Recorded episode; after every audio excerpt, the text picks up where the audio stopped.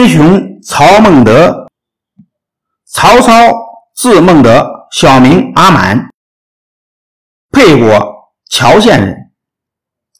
他的父亲夏侯嵩是汉桓帝时大宦官曹腾的养子，随曹腾改姓了曹。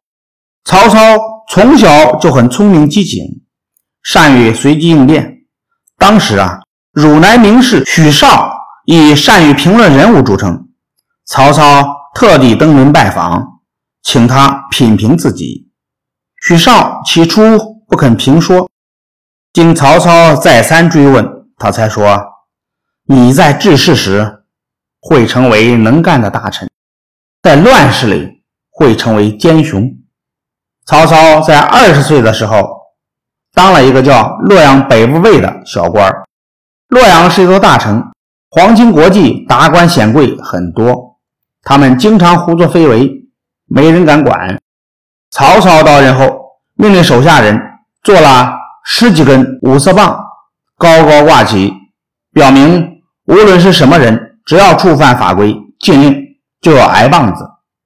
大宦官蹇硕的叔叔，依仗权势，违法乱纪。有一天，他违反禁令，深更半夜提刀乱闯，被巡夜的当场捉住，挨了一顿五色棒的痛打。从此以后，谁也不敢违反禁令，洛阳的治安有了好转，曹操的威名一下子传开了。公元一百九十年，曹操和各路讨伐董卓的大军在陈留附近的酸枣集合，组成一支反董联军。大家共同推举袁绍作为联军的盟主。董卓听说各地起兵的消息，心惊胆战。他不顾大臣们的反对，决定迁都长安。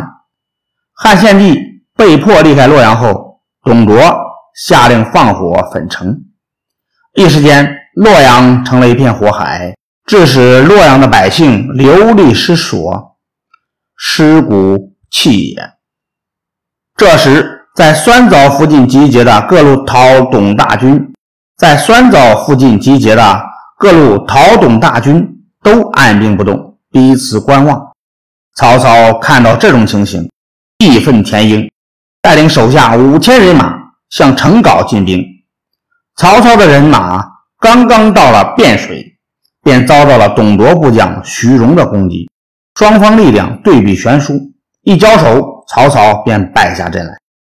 曹操损兵折将，回到酸枣。他看到起义讨伐董卓的同盟军不能与他一起成就大事就单独去了扬州，在那里招兵买马，养精蓄锐，